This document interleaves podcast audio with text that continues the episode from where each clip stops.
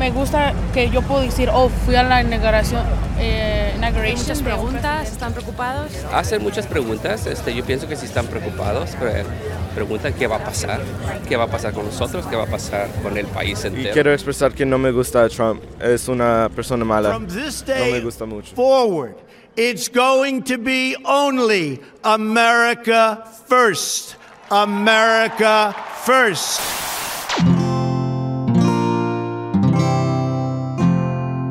Cuonda, la comunidad de podcast independientes en español, presenta Politibot. 20 de enero de 2017. Washington, D.C. Son las 8 y 20 de la mañana, estamos en la esquina de la calle 12 con la E. María Ramírez. Es una de las entradas para acceder al mall. Nos han dejado una lista de objetos que no podemos eh, a pasar al, al mall donde se celebra la toma de posesión. Eduardo Suárez. Bueno, en la lista hay de todo, desde aerosoles hasta palos de selfie, pasando por supuesto por armas de fuego y, y- y armas blancas y, y mochilas demasiado grandes tampoco se pueden pasar. Llevamos una bastante pequeñita, supongo que no habrá problema. Hola, soy Politibot, el podcast del robot que te explica la política de los humanos.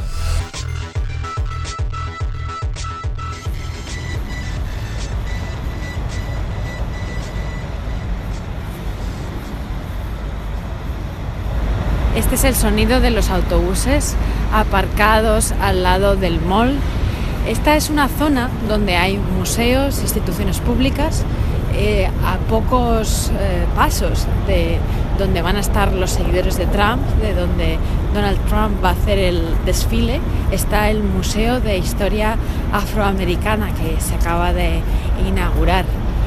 Por ejemplo, también está el Smithsonian, es el gran museo nacional eh, de historia. Aquí en el mall los edificios eh, llevan los nombres de los presidentes. Es realmente una zona de gobierno, pero también una zona de homenaje a la historia presidencial de Estados Unidos. Faltan tres horas para el juramento. Estamos en el mall, a un lado el monumento a Washington, ese obelisco gigante. Este es David, un neoyorquino que trabaja para el Departamento de Conservación de Monumentos. Eh, él lleva una de las pancartas más populares en el mall. Es una pancarta blanca donde solamente hay escrita una palabra con letras azules. La palabra es Really. Faltan dos horas para el juramento. Eh, ¿Qué tal? Buenos días, Daniela. Buenos días. Somos de ah, México, somos meji- mexicanos, mi mamá y mi papá, de Baja Corán, Michoacán, y vinieron a los Estados Unidos hace unos 18, 20, ya llevan aquí. Y entonces... ¿Ellos tienen papeles? Sí, son. Tú ah, ya naciste aquí en yo nací Estados aquí. Unidos. Todos ¿no? mis hermanos nacieron, ya todos estamos aquí legal. Y- pero en todos modos, like, está afectando nu- nuestra comunidad y es mie- miedoso like, mirar a toda esta gente. Like, cuando en la mañana, porque estábamos aquí desde la mañana, y miras a toda la gente con like, las gorras y todo, y nomás te quedas like, wow, like, you know, nunca pensabas que había tanta diver- like, diversity en el mundo, pero todavía sigue.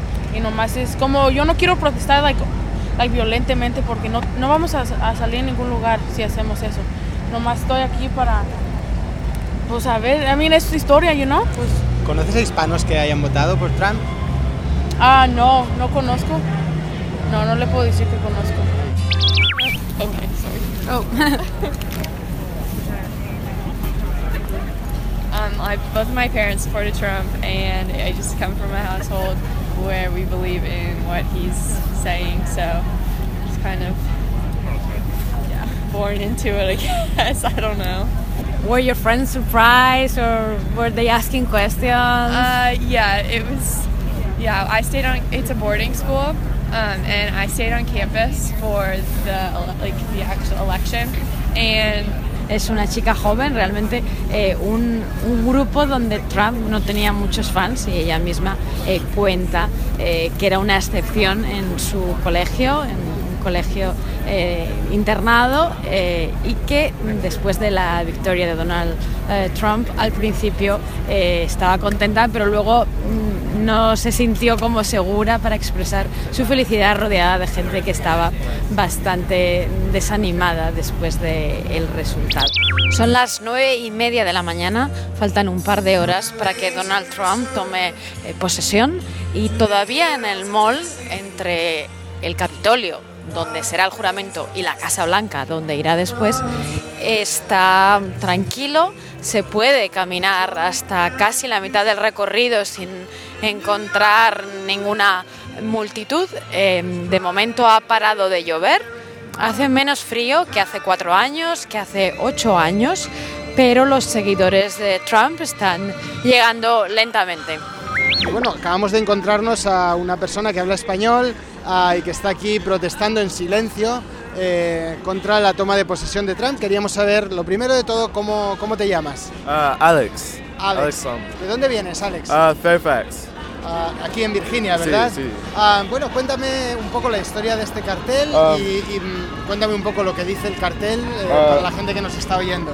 Uh, dice que uh, Trump uh, no le gusta un 1.6 mi- billones de personas que son muslim y 8 mil- millones personas de, en los Estados Unidos que son LGBT y quiere quitar uh, health care para 11.3 millones.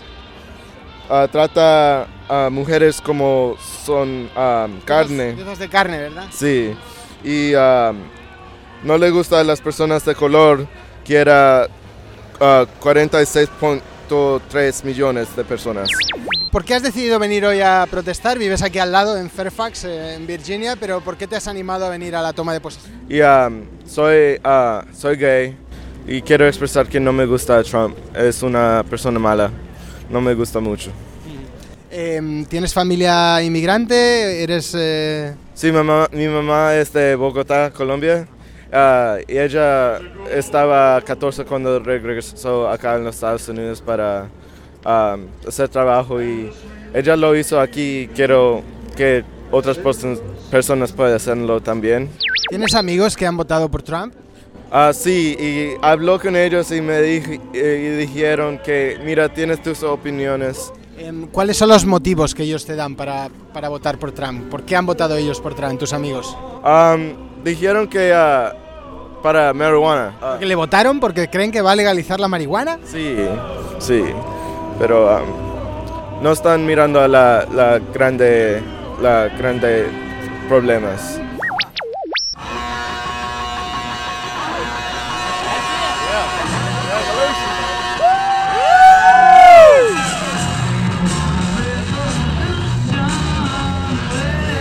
Para que se hagan, os hagáis una idea, un, señor con una chupa de cuero negra, ah, una gorra con el nombre de Trump y, y una barba lacia, eh, canosa, mm, bastante larga, eh, un pendiente, unas gafas. Tony Kiger? Tony Kiger. Yeah. Where do you come from today? First time ever been here. I voted for the man, so I figured I'd come down and see him go on in there. What do you think are the best qualities of the new president? Well, he's a businessman. I believe he'll get this country back in the aspect of spending. You know, everything's gone way too far. Well, I'm just a regular old hourly worker. I run a laser machine, and I think that he'll make the White House in and make it be proud to be an American again. I believe he's for the working man. You know, we put him in there. I think us and God put him in the office. So I'm for him 100%. Well, thank you so much. Thank it's been you. a pleasure. Yes, today. Bueno, acabamos de, de hablar con uno de los seguidores de Trump. Eh, parece que tiene muchas esperanzas en Trump. Es la primera vez que viene a una toma de posesión y está, como, como acaba de decir, encantado con el final de la era Obama. ¿Y qué espera hoy de- del presidente Trump? ¿Qué le gustaría oír? ¿Qué me gustaría hoy? Que, que se le quitara su arrogancia, que no fuera tan prepotente, tan pedante, que mostrara un poquito más de humildad. Básicamente es lo que me gustaría que, que cambiara. Y hay preocupación en California, es un estado muy demócrata. Yo pienso que preocupación hay bastante, bastante en California, sobre todo con los, este, los estudiantes que aplicaron para sus, ah, los, los, el ah, los soñadores, los dreamers. Hay mucha preocupación. Mucha preocupación que no tiene documentos también. ¿Cómo les explican a sus hijos eh, lo que ha pasado estas elecciones? y lo Pues que es puede pasar? difícil porque también ellos se preocupan, es, es, es difícil explicarles a ellos este, la magnitud de lo que puede ocurrir aquí. Queda ahora sí media hora para ese comienzo de la ceremonia. Trump eh, y Obama, los Trump y los Obama están ahora mismo en la Casa Blanca. Empiezan a llegar los seguidores de Trump al mall, aunque de momento eh, está mucho más vacío que hace cuatro años. Es cierto que todavía es pronto eh, y todos tienen que pasar por los controles de seguridad, por varios. Por los altavoces suena una playlist muy parecida a la que escuchábamos en los mítines de Trump. Y justo en este momento estamos oyendo My Way de Frank Sinatra. Mientras se proyectan imágenes en las pantallas de varios presidentes. Ahora mismo estamos viendo a John F. Kennedy. My Way. Bot, bot, politibot. Son las 11 y 25 de la mañana. Acaba de llegar Barack Obama al podio del Capitolio. Está en estos momentos saludando a los expresidentes. Ha saludado especial, de manera especialmente afectuosa a eh, George W. Bush, con quien eh, tuvo una buena transición y tiene una buena relación. Y aquí entra Donald Trump, lo primero que hace es un gesto con el dedo hacia arriba, en señal de ok, de victoria. Susurra thank you. Levanta el puño, Please raise your right hand and repeat after me. I, Donald John Trump, do solemnly swear. I, Donald John Trump, do solemnly swear That I will faithfully execute that I will faithfully execute the office of President of the United States the office of President of the United States and will, to the best of my ability, and will, to the best of my ability, preserve, protect, and defend preserve, protect, and defend the Constitution of the United States. the Constitution of the United States. So help me God. So help me God. Congratulations, Mr. President. Donald Trump ya es el cuadragésimo quinto presidente de los Estados Unidos. Y justo ahora mismo el presidente de Estados Unidos, ya no presidente electo, el presidente de Estados Unidos, Donald Trump, acaba de abandonar esa escalinata y se dirige ahora mismo junto con su mujer, la primera dama, Melania, eh, rumbo a ese almuerzo que se celebra ahora mismo en el Capitolio. Bueno, quizás es el momento de recapitular. eh, ha sido un discurso muy breve, apenas ha durado un cuarto de hora. ¿Qué te ha parecido? Debo decir que me ha sorprendido porque hemos seguido en muchos mítines durante muchos meses a Donald Trump y eh, yo la verdad es que pensaba que íbamos a escuchar algo, algo distinto respecto a lo que le oímos tantas veces decir durante la campaña. January 20th, 2017 will be remembered as the day the people became the rulers of this nation again. Normalmente la toma de posesión es un momento mm, especial para llamar a la unidad de todo el país, para contar las aspiraciones del presidente. Estamos acostumbrados a discursos elaborados como los de Obama, pero también eh, los de Bush, los de otros eh, presidentes que eh, llegaron antes que Donald Trump al cargo.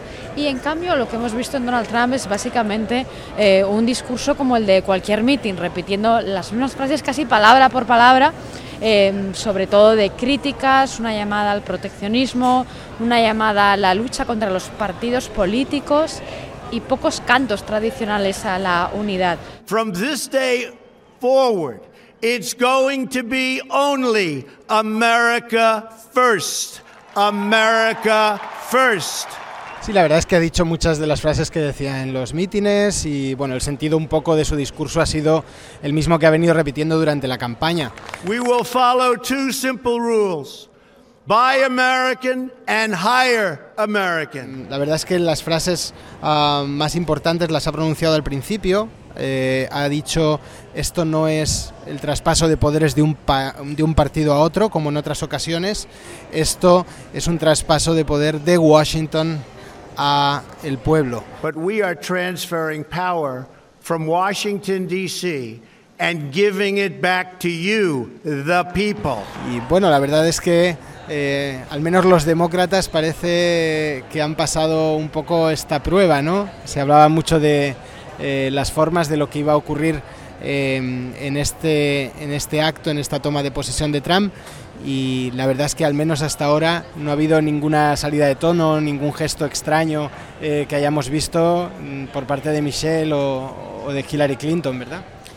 Tanto Michelle como Hillary han estado más bien serias, pero en su papel saludando. Eh, Michelle incluso ha abrazado a, a, Melania Trump. Es verdad que hemos visto tanto eh, a Michelle como a Hillary a veces hacer algún pequeño gesto de suspiro, una mirada, pero son más material de, de GIFs, realmente momentos muy pequeños, eh, cogidos por unos segundos, como para decir que haya habido algún gesto inadecuado, que se haya salido del rito tradicional, de un intento de cortesía, de unidad y de traspaso de poderes. Lo único que de momento se ha salido un poco de tono es tal vez el discurso de Trump, que es como el de cualquiera de sus mítines y ha faltado un poco las clásicas eh, palabras de llamada a la unidad. Y en cambio ha habido una frase, um, bueno, que ha dejado un poco de intriga, ¿no? Eh, Trump ha dicho eh, que va a buscar nuevas alianzas. Eso ha sonado quizás eh, a esa nueva relación con Rusia que se anuncia. Eh, varios medios han informado de que hay una cumbre o que va a celebrarse quizás una cumbre entre Trump y Putin en Reykjavik, que evoca esa famosa cumbre en los años 80 entre Reagan y Gorbachev. Veremos qué sucede en los próximos días. En las próximas horas lo que va a suceder aquí es ese almuerzo en el Capitolio y luego el desfile desde un extremo a otro de la avenida de Pensilvania rumbo a la Casa Blanca donde esta noche eh, estarán ya los Trump y irán a, a, esos tres bailes presidenciales previstos aquí en la capital. We will make America great again. Thank you, God bless you, and God bless America. Son las seis y media de la tarde ya es de noche en Washington y el desfile ha terminado. Eh, ahora es la parte en la que Donald Trump y Melania eh, irán a los bailes presidenciales. Este año va a haber tres, aún no se sabe en cuál se va a parar Donald Trump. Eh, cientos de personas están saliendo ahora por la calle 13 en busca de refugio, porque ahora empieza a hacer un poco de frío. Algunos comentan que van a celebrarlo con una cerveza. Eh, acabo de escuchar a un, un, republicano que ofrecía invitar a una cerveza a Hillary Clinton para consolarla. Get your inaugural souvenirs right here with me, guys. We got the best in the business, guys. How about a $10 hat right here, guys? Don't be a Democrat, get a Trump hat. El vendedor de gorros eh, rojos con el lema de Make America Great Again. Eh, ofrece estos gorros por 10 dólares y estaba diciendo, no seas un demócrata, cómprate una de estas gorras. Este... Son las 8 de la tarde y estamos en Jaleo, que es uno de los restaurantes que el chef José Andrés tiene en Washington. El chef español, que era muy amigo de los Obama, además está todavía envuelto en una batalla legal con Donald Trump por un restaurante que iba a abrir en uno de sus hoteles aquí en Washington. Eh, ahora mismo Donald Trump es, eh, está ya en la Casa Blanca, se dirige a los bailes presidenciales tradicionales del final de la noche. Eh, y este lugar, este restaurante está lleno de gente, muchos comentando la particularidad de esta eh, toma de posesión. Termina este 20 de enero en Washington una toma de posesión más agitada que de costumbre por las protestas eh, que son una rareza histórica dentro de la inauguración de los mandatos del presidente. El, ha acabado la jornada con más de 200, 200 personas detenidas, eh, sobre todo de grupos anarquistas que han sido más violentos, aunque la mayoría de quienes protestaban lo hacían de forma pacífica y casi siempre en silencio Ahora mismo Donald Trump ya está en la Casa Blanca, ha llegado a medianoche después de tres bailes presidenciales eh, y una jornada un poco especial, no solo por las protestas, sino que eh, también hemos visto menos gente de la habitual en estas celebraciones eh, y especialmente en una jornada que al final ha sido benigna con el tiempo, temperaturas más altas de lo normal aquí en Washington en enero y con poca lluvia. Solo ha llovido durante el discurso de Trump y al principio de la mañana. Eh, ha sido también una jornada para recordar eh, por el discurso del presidente, que sin duda se ha parecido poco al de sus antecesores. Efectivamente, María, ha sido un discurso muy especial. La verdad es que suelen ser los discursos de las tomas de posesión siempre, mm, bueno, pues eh, dirigidos a, la, gente que no ha votado a ese candidato, dirigidos a, ganar eh, el favor de, la mayoría del país. Y en este caso Donald Trump ha hecho un discurso muy centrado en sus bases, muy centrado en sus votantes ah, y con tres cosas sobre todo que me han llamado la atención. La primera es que ah, se han pronunciado palabras que nunca se habían pronunciado en el discurso de un presidente. Eh, hemos escuchado a Donald Trump hablar de carnicería, eh, de desesperación es cierto que muchas ciudades en este país tienen problemas y problemas graves, pero eh, es verdaderamente extraño eh, escuchar en un discurso de un presidente ese tipo de vocabulario. Eh, la segunda cosa que me ha llamado la atención es ese lema de America First, América primero. Es un lema que tiene muchos años, tiene casi siete décadas em, y que bueno, se usó en un principio para oponerse a la intervención de Estados Unidos en la Segunda Guerra Mundial. Em, la tradición del aislacionismo en Estados Unidos viene de muy atrás y quizá su exponente más mm, importante es Charles Lindbergh, que eh, bueno, tenía simpatías nazis, era muy conservador eh, y bueno, pues ese America First desde que él lo usara en los años 30 nadie se había atrevido a usarlo en Estados Unidos y ahora vuelve a resonar, ya, ya lo había hecho durante la campaña eh, con este presidente, con Donald Trump.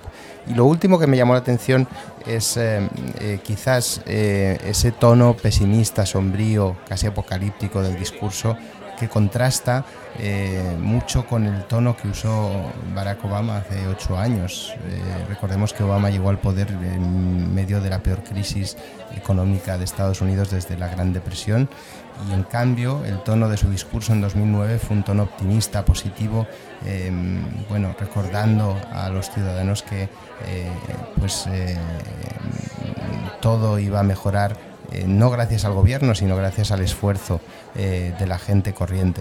Eh, Trump ha tomado la ruta opuesta, ha presentado la realidad del país en unos tonos muy sombríos, muy oscuros, cuando en realidad el país está mucho mejor que hace ocho años para la mayoría de los ciudadanos. La tasa de paro es mucho más baja, la economía está creciendo, poco pero, pero está creciendo eh, y la mayoría de las comunidades están mucho mejor eh, que cuando Obama tomó posesión. La verdad es que es un contraste eh, muy grande para dos políticos que llegaron al poder, los dos ofreciendo cambio, pero que utilizan vocabulario muy distinto. Pero más allá del vocabulario, lo importante es saber un poco qué va a ocurrir a partir de ahora, qué va a hacer Donald Trump en la Casa Blanca. Eh, acaba de eh, promulgar su primer decreto. Eh, ¿Qué nos puede esperar, al menos en, los primeros días de este nuevo presidente? Es un poco incierto porque Trump ha sido muy vago durante la campaña en sus propuestas pero lo que hay que pensar, sobre todo en algunas de las que van contra la Constitución abiertamente, es que no solo depende de él la acción de gobierno, de hecho, tiene importancia lo que decidan miembros de su gabinete y algunos ya eh, han dicho cosas eh, que no tienen nada que ver con lo que él ha defendido en campaña. Por ejemplo, eh, contra la tortura, como se ha pronunciado el nuevo secretario de Defensa, o contra la política cercana a Putin o amiga de Putin, que también ha defendido Trump y que en cambio, pues incluso el candidato a secretario de Estado que ha tratado con Putin eh, no, no, defiende, por lo menos en, en, las audiencias. Y luego el otro factor, por supuesto, es el Congreso, en particular los republicanos del Congreso. Tienen la mayoría en las dos cámaras. Aquí en Estados Unidos no hay disciplina de partido, no hay disciplina de voto. Eh, los partidos están formados por individuos que ejercen su responsabilidad política de manera bastante autónoma. Y de hecho, eh, Trump tiene muchos críticos en el Partido Republicano. Con lo cual, en los próximos años, la misión de vigilar, de controlar, de limitar a veces a Donald Trump estará mm, con gran fuerza sobre los republicanos del Congreso. Al final se trata sobre todo de ver si el nuevo presidente eh, va a cambiar eh, las políticas de un partido a otro o va a intentar ir más allá a intentar cambiar eh, la esencia de la democracia americana, porque al final bajar o subir los impuestos, gastar el dinero público de una manera u otra, es normal que los partidos tengan diferencias y hay una alternancia de poder por eso, para intentar cosas distintas. Algunas de las propuestas de Trump, en cambio, atacan a la esencia de la democracia americana la transparencia, la transparencia, el luchar contra los conflictos de intereses, la libertad de prensa, la libertad religiosa. Eh, realmente la democracia americana es mucho más fuerte que las democracias europeas o las democracias latinoamericanas por esos aspectos que la distinguen por ser un lugar donde hay más garantías, donde en ciertos aspectos hay más libertad o más em, reverencia hacia la libertad. Y eso es eh, lo más importante de lo que puede o no pasar en los próximos cuatro años. De momento la vida sigue.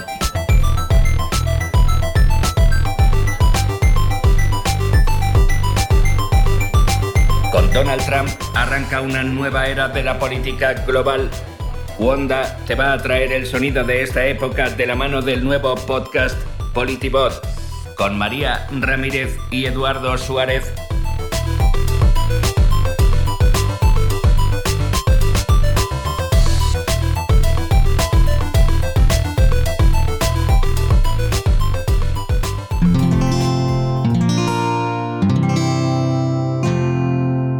Escuchar más capítulos de este podcast y de todos los que pertenecen a la comunidad Cuonda en cuonda.com.